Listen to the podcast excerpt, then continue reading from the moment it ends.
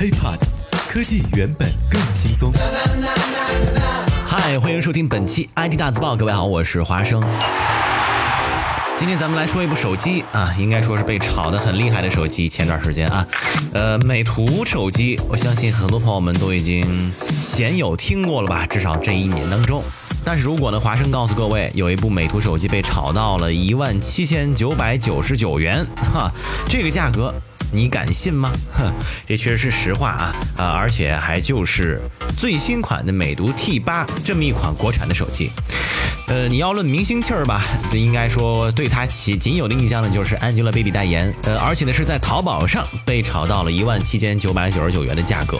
具体的参数呢，大家都可以上网来找一找。那么这款美图 T 八手机主打的亮点呢，就是呃非常优秀的夜间自拍、毫秒级的一个对焦以及 iOS 光学防抖，而且呢也是首款搭载双像素前置摄像头的一个手机，而且呢还有一个 AI 美颜黑科技，也就是呢可以识别人脸、性别、年龄，并并且呢定制专属的美颜方案。外形呢则依然是美图手机经典的一个六边形设计。华生当时看到这个新闻之后呢，确实上淘宝上看了看啊，呃，目前呢有很多店家都在销售美图 T 八这款手机，但是大多数呢也确实都有一些不同程度的加价，比方说低的有八千八百八十八元啊，最高呢是一万七千九百九十九元，呃，售价基于两者之间的一万六千九百九十九元的两家呢已已经卖出了十部手机。那么对于这件事儿啊，美图公司的 CEO。吴新红也公开做过回应啊，说这个价格跟美图公司没有关系，这是市场的自然行为。那么什么时候美图秀秀的手机怎么就变得这么抢手了呢？看完这个价钱，你说还好意思吐槽什么买苹果的都是脑残粉吗？啊，究其原因啊，还是要追溯到本年初一月十二号，美图呢就通过预售的方式宣告了手机新品 T 八的诞生，并且呢也推出了一千部的抢先机，预售价格呢是五千块钱。即便呢当时呢大。家对于 T 八的具体信息配置呀，说实在话也不是很了解。但是由于之前美图手机美颜效果呢，咱们说句实在话，确实也很出众。而且呢，比起 OPPO 和 vivo 呢，呃，也相对而言吧，整个公司看起来对于美颜这件事儿上做的可能更极致一些。更专注一些，立即呢也是吸引了一批批爱美人士的一个抢购。不过呢，让华生特别纠结的是啊，你说这个钱哈一万七千九百九十九，你怎么不买个相机呢？而且还能买一个索尼特别好的微单相机，对不对？拍照效果岂不更棒吗？呃，当然了，这件事情。必须还有更深层次的背景和意义，那就是美图公司的股价一路高歌。二月十七号，香港上市的美图公司股价大涨，而且呢一度这个涨幅超过了百分之九。截止到收盘，股票呢也是收于九块八毛三，涨了百分之七点三一，创上市以来股价的新高。要知道啊，在那个时候啊，他们才上市两个多月左右。虽然挂牌时间短，但是他们的粉丝积累呢，也不得不承认是超级长。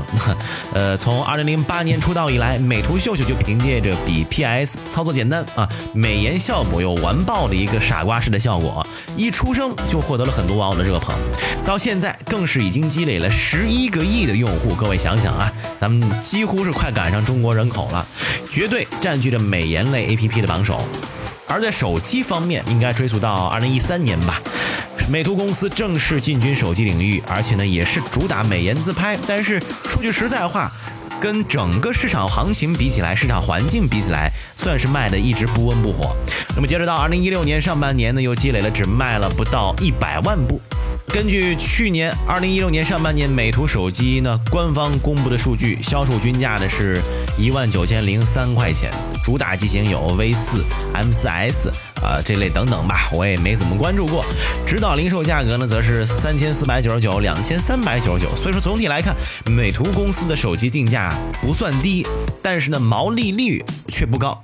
因为之前的华生看过这么一个数据，说呢，在前年，就是二零一五年的时候啊，硬件业务在美图手机上亏损呢超过百分之四十，各位可以可想而知啊，呃，卖的高，但是呢，利润并不是很高，说明什么呢？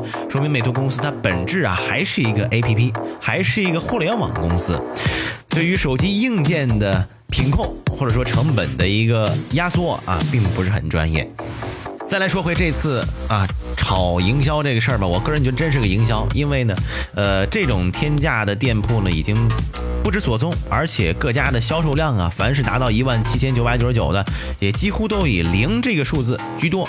而且呢，很多业内人士也说了，炒作嫌疑确实很大，可能也是通过这件事情让美图可以获得资本市场的认可吧。既然已经上市了，盈利也是他们公司最大的追求，这都可以理解。而且呢，呃，说到一七年的一个发展，美图秀秀自己也说了，说一七年呢将会开展商业化。那么除了在手机之外，也会在年底实现互联网增值啊和其他部分的盈亏平衡。那说白了，那手机业务确实不好挣钱的。接下来的三到五年里面呢，电商将是美图最重要的一个变现方式。不过呢，仅以当前美图秀秀等等吧，包括这个其美图旗下的其他 APP 啊，依靠电商来实现盈亏平衡这件事儿，各位可以琢磨琢磨啊。我个人觉得不是很靠谱。虽然说呢，美图。坐拥十一亿用户是吧？但是呢，要通过目前这个平台来变现，不太好实现。怎么讲呢？呃，你咱们可以想象一下，各位，您平时用美图这种类似工具类 APP 的一个共同特点，那就是用户咱们在使用这款 APP 的时候啊，驻留的时间过于短暂，而且呢，只在特定的场景下能用得到，并且一旦使用完，用户呢也更倾向于帮这将将这个应用结果呀，马上给转移到移动社交平台上。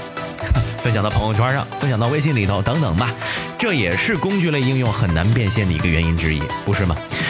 再来说这个用户群体吧，以美图年轻女性为主的用户群体来说，想要做电商平台呀，那肯定那离不开服装啊、化妆品呐、奢侈品呐等等这些的内容。如果想做这种电商，咱就姑且不说淘宝、京东这类的巨头了，单单是说美丽说啊，啊，包括唯品会呀，这都是个巨大的障碍。可能很多朋友也说了。那美图旗下也有其他 APP 可以导流啊，但是呢，不管是工具类 APP 还是社交类 APP，都缺少交易的场景，对不对？咱们可以看看 QQ 啊，这个微信呢，你说您谁去那儿社交买东西，那不是微商吗？多少人在讨厌这件事情？所以说呢，这并不是说你有了流量就可以保证一定能够成功，一定可以变现。况且，即便你变现了，现在又有几个电商平台真正的在盈利呢？都在维持或者是亏损。那么美图想要靠今年，这都已经三月份了，剩下这几个月的时间来靠电商盈利，他们究竟会怎么做？咱们还是可以事后关注一下。OK，以上呢就是本期 IT 大字报的全部内容，也欢迎大家关注我们的喜马拉雅账号。如果想和华生取得更多的交流，也添加我的个人微信，就在我的节目简介备注当中。我们下期再见，拜拜。